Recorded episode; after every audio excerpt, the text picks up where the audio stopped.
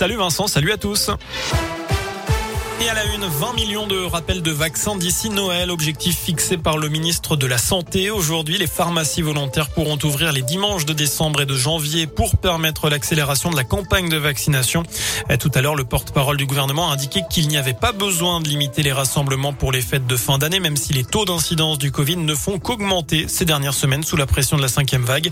442 cas pour 100 000 habitants dans le Puy-de-Dôme, 304 dans l'Allier. Des chiffres au niveau national supérieurs à ceux des pics de la troisième troisième et quatrième vague. On se rapproche du pic de la seconde vague il y a un an. Dans l'académie de Clermont, 47 classes et trois écoles sont fermées cette semaine.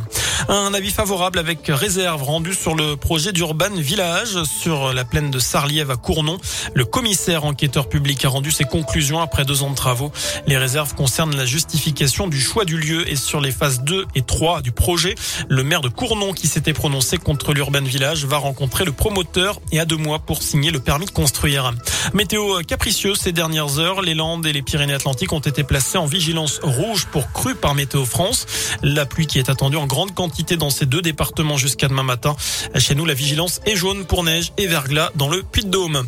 En rugby, le premier match de Coupe d'Europe se tiendra bien demain soir au Michelin. ASM Ulster maintenu après des cas de Covid au sein de l'effectif auvergnat.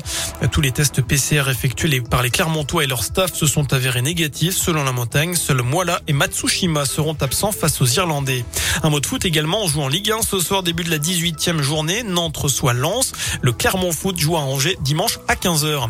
Enfin, une intervention chirurgicale pour le cycliste Rémi Cavagna.